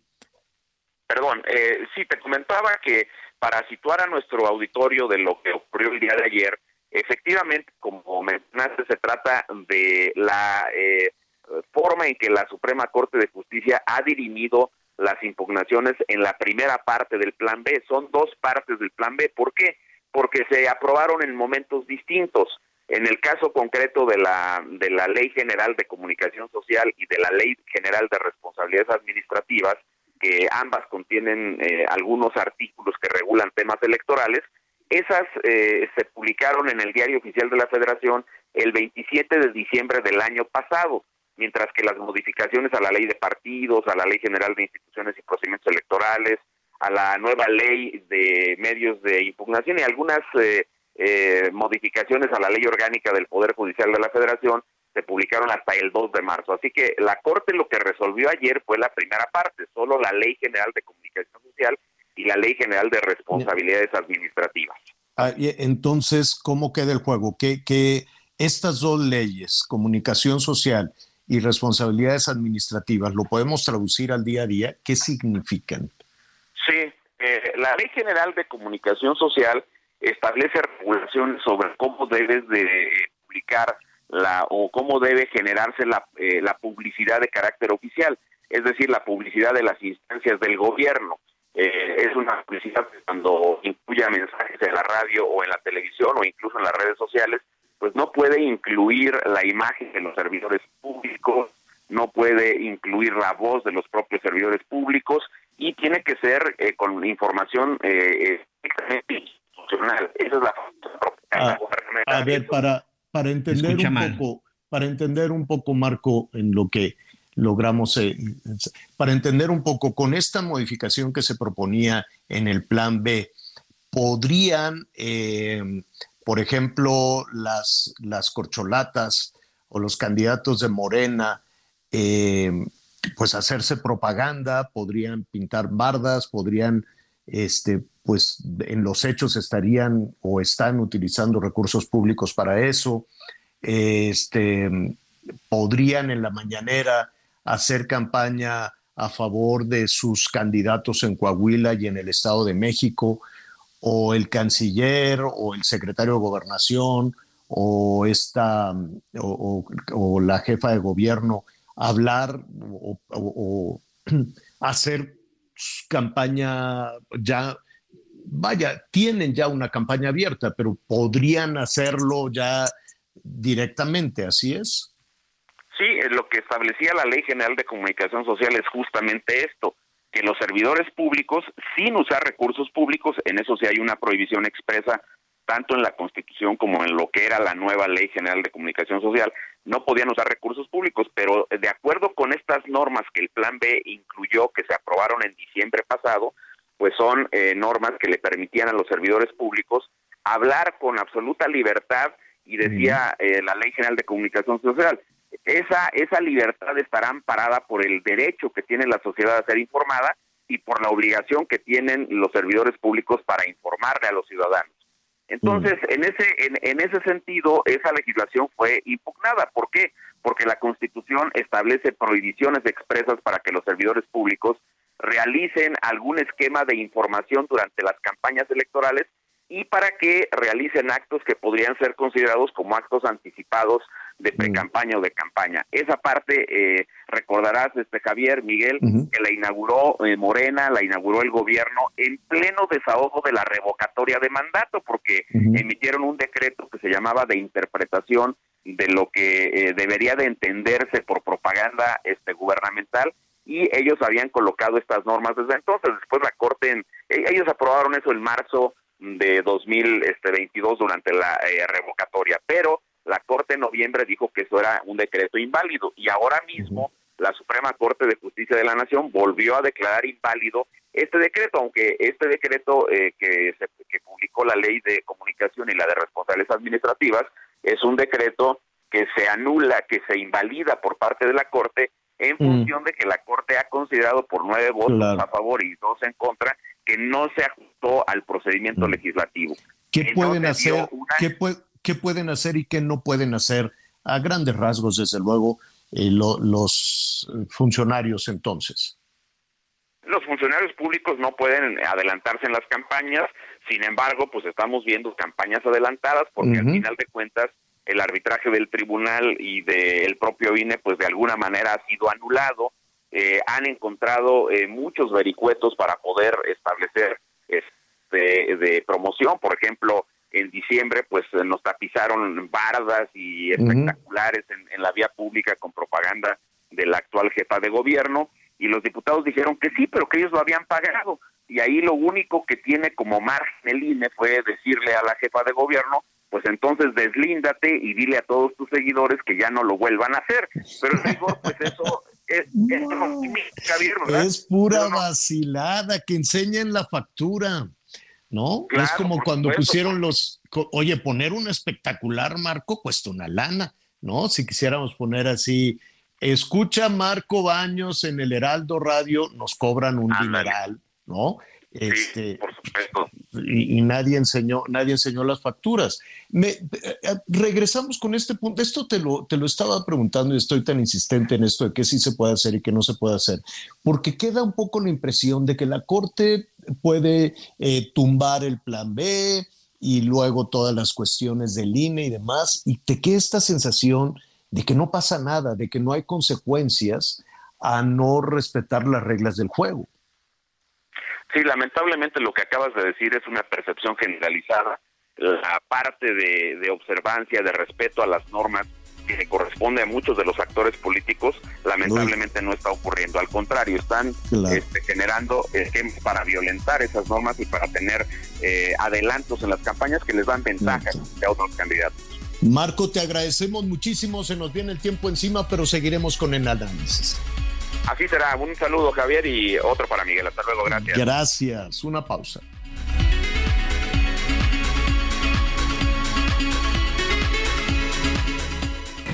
Conéctate con Javier a través de Instagram. Arroba javier Sigue con nosotros. Volvemos con más noticias. Antes que los demás. Todavía hay más información. Continuamos. Así es, continuamos con más información y bueno, vaya, vaya lugar el que ha ocupado México. Después de un estudio de la Organización Internacional de World Animal Protection, reveló que México es el segundo país de Latinoamérica con la mayor cantidad de perros abandonados en la calle, solo detrás de Brasil. Según la Asociación Civil Adoptaré, alrededor del 20% de los perros abandonados en el país se deben a la muerte de sus dueños. Ahora acompáñenme a ver cómo están las campañas electorales. Ruta 2023. El candidato del Partido del Trabajo, Ricardo Mejía Verdeja, a gobernador de Coahuila, fue sancionado por el Instituto Electoral del Estado por actos anticipados de campaña en las redes sociales. La multa es de alrededor de los 42 mil pesos. Sin embargo, esto no impidió para que el también llamado Tigre asegurara que una cantidad importante de seguidores del Movimiento de Regeneración Nacional se sumaron a su campaña y apoyan su candidatura como el representante de la Cuarta Transformación y no Armando Guadiana. Además, sobre las encuestas recientes en donde no sale favorecido y que ya fueron comentadas por el presidente de la República Andrés Manuel López Obrador, Mejía Verdeja le respondió que las encuestas no son la Biblia y que el 4 de junio, día de la elección, todo puede suceder. El Instituto Nacional Electoral, en coordinación con el Instituto Electoral del Estado de México, integró los paquetes electorales para el voto postal de las y los mexiquenses residentes en el extranjero para que participen en la elección a la gubernatura. De acuerdo con el instituto, se integraron un total de 1.765 paquetes electorales que contienen instructivos sobre cómo votar y cómo devolver el paquete, una boleta electoral, un sobre de resguardo del voto, el sobre de la empresa de mensajería para el envío del voto a México, información de las plataformas electorales y una tarjeta conmemorativa de los comicios. Los mexiquenses que emitan su voto vía postal deben enviar de vuelta a México el sobre con su voto para que llegue al país a más tardar 24 horas antes de la jornada electoral, es decir, a las 8 de la mañana del 3 de junio, informó Ángel Villegas. Oigan, eh, Bueno, vamos a, antes de ir con nuestro siguiente invitado, vamos a abrir aquí un, un paréntesis rápidamente por una noticia triste, caray, qué bárbaro, la Tota Carvajal, Miguel, falleció, eh, pues uno de los, eh, ¿qué te diré? ¿Cómo podemos calificar a Antonio Carvajal? Una leyenda del fútbol, ¿no?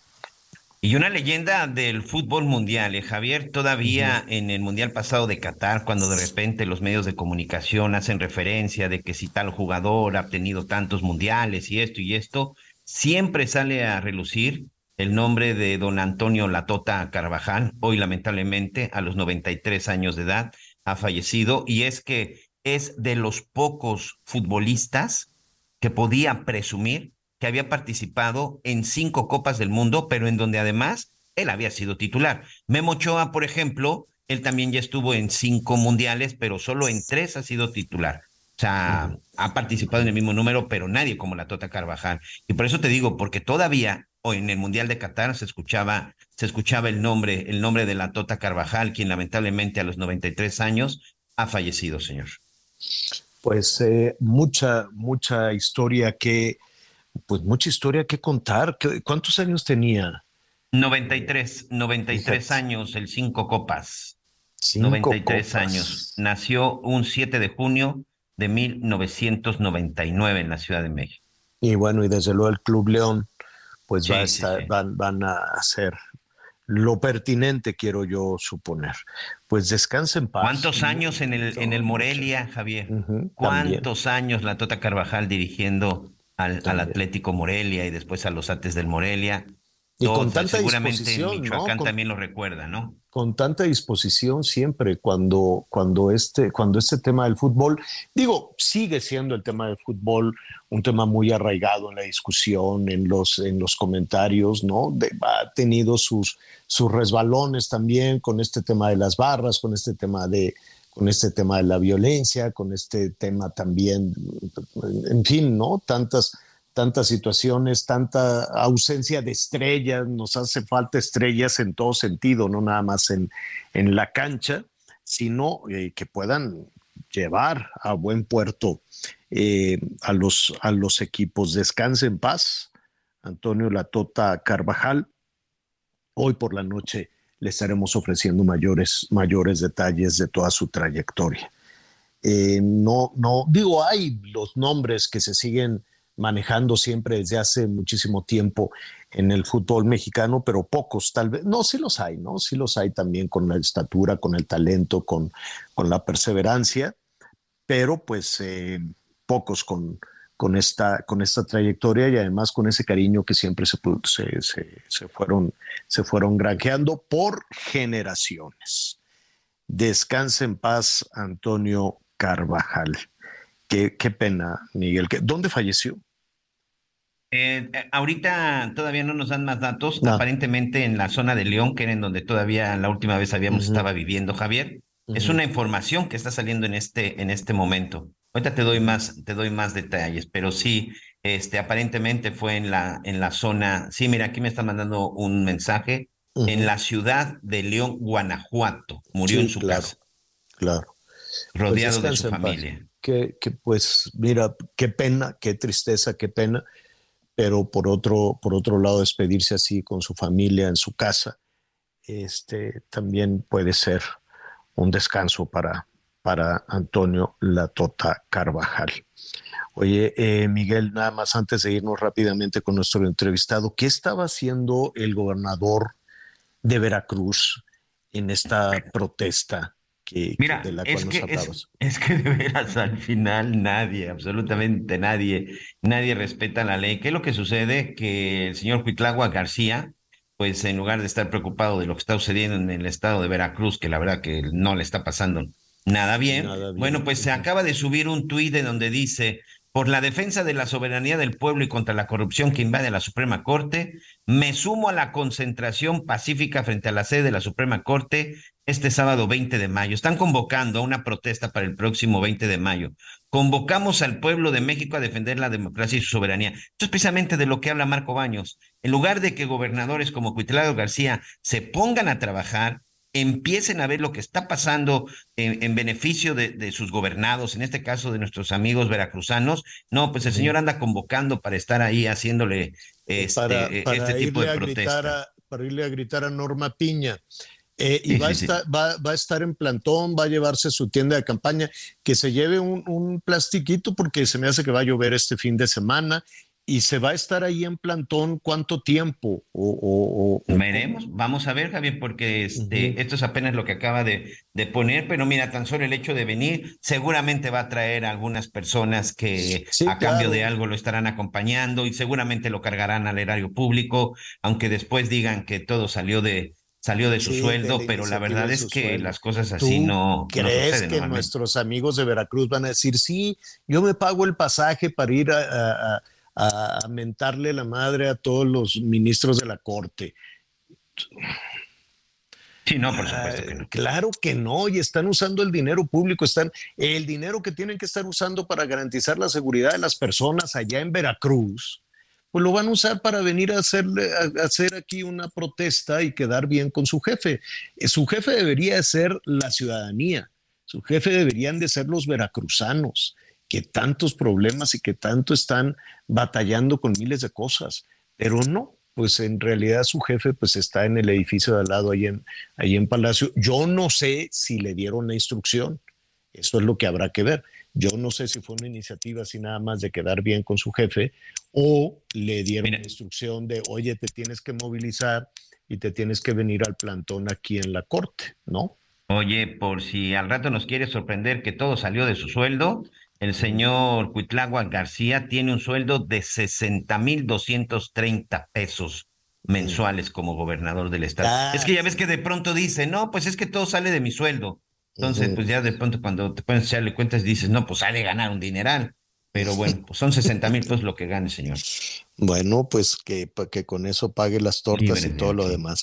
Bueno, muy bien, en este momento está este, platicando, creo que ya acabaron de platicar el presidente, el, eh, el presidente López Obrador con el presidente Biden, hablaron sobre todo con este tema que ya le decía que está ardiendo candente este tema de la migración en ambas fronteras, en, para Estados Unidos en la frontera sur desde luego con los miles y miles de personas que a partir de mañana eh, tienen la intención de cruzar y también la frontera sur de nuestro país, como pues van a tratar de reventar también la ya de por sí porosa frontera de, eh, de Chiapas. De eso pues le estaremos informando, pero ya hablaron, ¿verdad? Ya, ya estuvieron Ya, señor, ya, ya terminaron. Este, estuvo solo el canciller Marcelo, Marcelo Ebrard, quien salió en punto de las 10, aproximadamente a las 10.40 de la mañana de Palacio Nacional. Esta estaba programada a las 9.30, por lo visto no duró más de, más de una hora, mm. haciendo los cálculos del inicio y todo esto, y los temas fueron migración, combate al tráfico de fentanilo y cooperación económica para el desarrollo regional. Mm, bueno, muy bien. Ya eh, estaremos ofreciendo mayores detalles de todo eso. A ver, Miguelón, que entonces, este, que las flores allá en Quintana Roo están muy caras. Em, eh, pues, ¿qué, qué, con qué te vas a poner guapo? Yo, yo creo que lo que más conviene es una comidita, aprovechando que estamos aquí cerca del mar, pues una comidita, comidita? al mar, ¿no? No, bueno, pues está bien. Bueno, pero pues llega también, llega con unas flores, aunque sea con un ramito que cortes del camellón. A ver si alguno de nuestros amigos aquí de Quintana Roo me dice dónde podemos conseguir buenas flores. Este, buenas. Buenas sin que nos asalten. No quiero decir baratas, pero buenas, pero que no nos asalten tampoco. Es que no hay nada, ya sí tienen que llevar todo, hasta los mariscos, no hay nada. Fíjate, estás en el 34% más o menos de, las personas que están planeando algo para esta que es la fecha más importante de todos los mexicanos, 34% quiere comer en la calle, ¿no? Quiere ir a, algún restaurante. Eh, una cifra similar, eh, pues consideran que sale más o menos lo mismo el ramo, el ramo de flores que la comida del restaurante, luego le sigue joyerías, sabes también que está detonando mucho, creo, la cosa digital, el, teléfono, ¿no? Así de, del teléfono celular, en fin, pero para no equivocarnos, Vamos a platicar en este momento con el ingeniero Héctor Tejada, presidente de la Confederación de Cámaras Nacionales de Comercio, Servicios y Turismo. Qué gusto me da saludarte, Héctor. ¿Cómo estás? Buenas tardes. Javier, qué gusto saludarte, Miguel. Qué gusto saludarlos a los dos. Gracias por el espacio. Como ustedes dicen, pues estamos muy contentos porque estamos en las vísperas. En las vísperas, para la mayor parte de los mexicanos, significa uno de los días más importantes. Pues, ¿quién no quiere festejar a su mamá? Sí, ¿quién no quiere quedar bien, no? Este, después de ser un chamaco mal criado, pues bueno, tienes un día para, tienes un día para recuperarte. Pero dime algo, el, el, el principal, em, yo quiero suponer, no lo sé, eh, mañana va a haber una, una, un gasto un gasto importante, como le dicen, una derrama económica importante, pero quiero suponer que desde días previos, pues algunas personas están pensando ya en algún regalito que le puede significar este beneficio a la economía, ¿no? Sí, así es. Eh, eh, la derrama económica que estimamos, por lo que nos reportan las cámaras de comercio, es de 70.300 millones de pesos a nivel nacional. Vamos, vamos a esperar que nos que nos, bueno, existen 35.2 millones de madres en nuestro país. Es un día en donde todos festejamos a, a nuestras mamás, a nuestras abuelas, a nuestras esposas que pudieran ser mamás. Entonces, es un día, la verdad, muy bueno para el sector de comercio, para el sector servicios, eh, sobre todo eh, los eh, previamente pues se tienen ventas importantes en joyería, en electrónica, en línea blanca para comprar el regalo para las mamás, pero este día, por ejemplo, los restaurantes nos reportan que es, el, que es su mejor día eh, del año. Restaurantes, bares, también en algunos casos se rentan salones de eventos para hacer una fiesta para las mamás, sobre todo en temas de familias eh, numerosas. También a las mamás se les regala ropa se les rebala calzado, como ustedes lo comentaban, flores, que sí es cierto que por la demanda a lo mejor encarecen un poquito el costo de las de las flores, también se les regala dulces y chocolates, es lo que principalmente eh, se les regala. En ese, en ese orden, eh, eh, ¿cuál, cuál, qué es, digamos que es la parte, cuál va a ser la parte más beneficiada? ¿La industria restaurantera, la industria eh, de, telefonía. yo creo que se puede, yo creo que se puede dividir en dos. Previamente, pues todo el tema de la de la línea blanca y electrónica, eso es lo que más se les regala a las a las mamás. A las mamás también se les regala ropa y calzados. También se les da flores, chocolates y dulces en este orden. Y el, el Día de las Madres los restaurantes se ven muy, muy beneficiados. Muchos de los restaurantes nos reportan que es un mejor día. Empiezan desde los desayunos, las comidas, las cenas. Eh, todo el mundo quiere festejar a su, a, su mamá. Oye, eh, ya, ya superamos esta situación de la pandemia, en que 70 eh, mil millones me parece una cantidad este, pues muy grande, muy grande de dinero. No sé si estamos a los mismos niveles prepandemia o todavía no? Estamos, estamos arriba de los niveles prepandemia. Recordemos que también pues ha habido un efecto inflacionario, también tenemos mayor número de, personas con empleo, estamos eh, tenemos más de 21 millones de, eh, de empleos formales reportados por el Instituto Mexicano del Seguro Social. Uy. Recuperamos, señor. Qué barbaridad. Oye, lo que sí hay que, este, ¿qué haremos, qué haremos con, con las comunicaciones en México? Cada día están peor. Qué barbaridad. Y mire que hacemos todo nuestro, nuestro mejor esfuerzo, pero algo pasa. Serás, ¿cómo le dicen? Mercurio retrógrado o una explosión solar, pero ah, cómo batallamos, cómo batallamos, Héctor, con las comunicaciones. Oye, em, dime, dime algo, ¿ha variado, han variado los hábitos de consumo? Tú que tienes más la información eh, a la mano como presidente de la Confederación de Cámaras de Comercio, este, ¿ha variado nuestros hábitos de consumo? ¿Regalamos cosas diferentes o no?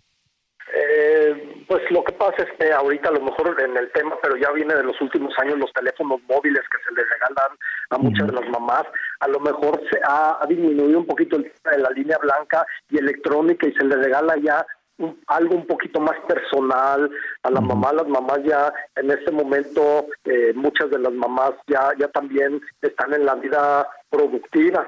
Entonces requieren otro tipo de otro tipo de regalos. Un coche. Pues, un coche, ¿no? esto, no lo tenemos, esto no lo tenemos reportado como de los principales artículos, pero de seguro también habrá los casos que se les regala coches a las mamás, por supuesto, y, que... No, pero eso ya... Un coche por parte de sus niños. Pues imagínate, imagínate, eso sería muy bueno, pero pues hay una lista de espera de no sé cuántos meses, ¿no? Ahí sí, la industria automotriz no... Para muchos coches así es. Sí, no sé, más o menos tienen un rasgo, un rango eh, en términos generales de cuánto se va a, a desembolsar ¿no? Habrá de 500, 1000, 2000, más de 2000. El, el, ticket, no sé. el, el, ticket más o menos es entre los 1200 y 1600 pesos, más o menos el ticket mm. promedio del regalo a la, a la mamá y del consumo en el restaurante. Mm. Más o menos ese es el ticket promedio que, que nos reportan. Pues mira, eh, yo sé que, que los de promedios pronto... son engañosos, los, los promedios son engañosos, Javier, porque eh, eh, a, mí, a, mí, me gustan las modas más que los promedios, pero pero pero aquí pues estamos hablando de un promedio, ¿no? Uh -huh, uh -huh. Pues eh, mira, yo siento que esta es una es una pues una oportunidad, es, es sí o sí el día más, eh, más importante, el 10 de mayo, junto con el 12 de diciembre, que es el Día de la Virgencita de Guadalupe, son las fechas más importantes para los mexicanos. Y si a eso le agregamos que podemos tener ya una percepción distinta, ¿no? Ya quitarnos a la política encima, quitarnos a los pleitos, quitarnos la, la competencia y darnos cuenta que nuestro país es, es fuerte, con una economía fuerte. Hoy hubo buenos eh, números también en temas de inflación y de pronto tenemos esas cosas buenas, esa oportunidad, esta oportunidad además de que los pequeños negocios, los medianos negocios también puedan salir adelante, ir a buscar el regalito y a, apoyar a, a ese pequeño micro y pequeño negocio, micro y pequeño comercio y empezar a contar una historia distinta a la que nos cuentan los políticos. Creo que, que hoy tenemos esa, ese chance, esa posibilidad, ¿no? Sí, es Javier, y que nos quede claro que los generadores de economía somos los empresarios y cuando Claro. hablamos con los empresarios estamos hablando los grandes empresarios que tienen microempresas. Que y hablo de grandes empresarios porque cualquier empresario es grande. Las empresas son las que tienen tamaño y cualquier gran empresario que tiene una microempresa, una pequeña empresa, se ve muy beneficiado por días como, como estos, Definitivamente. Y Pues recordemos que más del 90% son micro y pequeñas empresas en nuestro país. Entonces hay que apoyar, hay que apoyar a- al comercio local, hay que apoyar a todas estas tienditas que, que, que- que las atienden sus dueños y que se ven muy beneficiadas con la compra que nosotros les podemos hacer, comprar productos mexicanos, comprar productos locales. Tienes toda la razón, y a pasarla muy bien, a celebrar a las mamás y a alejarnos, aunque sea por esta semana, por estos días, de todo, de todo ese mal humor que tienen los políticos de nuestro país. Entonces, te agradezco es, muchísimo. mañana-. ¿Mande? Sí, sí, mañana todos nos volcamos a celebrar a nuestras mamás, nos olvidamos de todos y lo más importante es hacer pasar un día espectacular a nuestras madres, un día de mucha felicidad. Así será. Es el ingeniero Héctor Tejada, presidente de la Confederación de Cámaras Nacionales de Comercio. ¿Qué te parece si dejamos pasar estas fechas y luego viene el Día del Maestro, que también le podemos llegar con algo adicional que no sea nada más la manzana y así seguir sumando, ¿no? Así seguir sumando para reactivar y oxigenar la economía. Te agradezco muchísimo, ingeniero. Gracias a ti, Javier. Miguel, muchísimas gracias por el espacio. Saludos a tu auditorio. Gracias. Gracias y suerte. Bueno, pues ahí está, sí está la otra parte. Yo sé que vamos, que todavía la quincena está lejecitos, pero pues podemos hacer ese, ese esfuerzo y así, este, y así salimos adelante. Bueno, pues eh, mire, ya estamos eh, prácticamente en la, en la parte final. Allí estaremos pendiente también muchísimos llamados de nuestros amigos en Texas que dicen que el asunto está, está muy feo. Oye, fueron, eh, no quisiera yo cerrar con esto, pero fueron mexicanos o de origen mexicano los responsables tanto del tiroteo como de esa masacre terrible que atropellaron ahí a los migrantes que estaban en la banqueta sentados en, en Texas, los dos incidentes, Miguel. Sí, así es, Javier. De acuerdo con las investigaciones y lo que se ha dado a conocer en ambos casos, son dos eh, hombres latinos que tienen descendencia, descendencia mexicana. En el caso del primero, parece que sí tuvo que ver un tema ahí de que, eh, bueno, en el caso de, lo, de, lo, de la persona que atropella, parece que sí fue un hecho imprudencial. Ahí se habla de que sí se pudo tratar de un accidente, pero pues en el otro caso sí, un ataque directo, cobarde, como el que lamentablemente, bueno, pues hemos visto muchas veces en los Estados Unidos. Mm, bueno, pues eh, hay novedades también en el caso de los hijos del Chapo Guzmán. Ah, cómo se va complicando todo ese tema. Si lo platicaron los presidentes, seguramente no lo van a, no lo van a revelar, pero pues Estados Unidos insiste. Ya sacó, ¿eh? Sí. Pero, pero Estados Unidos ya sacó antes de que este, se empezaron a mandar ahí información de lo que se había platicado ya el Departamento del Tesoro de los Estados Unidos había ya publicado en sus redes sociales, Javier, alguna información relacionada con este tema de los hijos, de los hijos de, Joaquín El Chapo Guzmán. Realmente lo que están haciendo ahorita es de que están colocando, el Departamento del Tesoro de Estados Unidos está colocando a otro de los hijos, como ya sabes, en la famosa lista negra, Joaquín Guzmán López, hijo del, hijo del Chapo Guzmán, y tres miembros más del cártel. Están en la lista negra del Tesoro de los Estados Unidos. ¿Qué significa? Bueno, pues que queda prohibido cualquier tipo de operación, cualquier tipo de relación comercial con ellos y que sus empresas, si en determinado momento son detectadas, serán sancionadas. Joaquín Guzmán López, otro de los hijos de Joaquín Guzmán, de los más chavos, ¿eh? de los más jóvenes. ¿Cuántos, ¿Cuántos hijos son los, los que busca Estados Unidos? ¿Cuántos hijos son del Chapo? Iván Archibaldo, Iván Archibaldo Guzmán Salazar, Jesús Alfredo Guzmán Salazar, Ovidio, que bueno, pues ya está detenido, y Joaquín Guzmán López. Cuatro. Cuatro de los hijos, uno de ellos ya está detenido en México, señor. Miguel Aquino, muchísimas gracias. Buenas tardes, señor. Buen provecho. Yo soy Javier Alatorre, lo espero a las diez y media en Hechos Azteca 1 con muchísima información. Lo invito mientras tanto a que siga con nosotros en el Heraldo Radio. Así estamos bien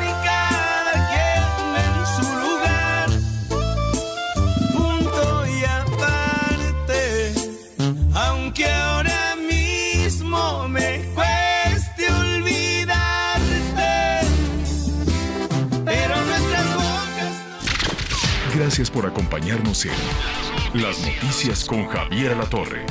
Ahora sí ya estás muy bien informado.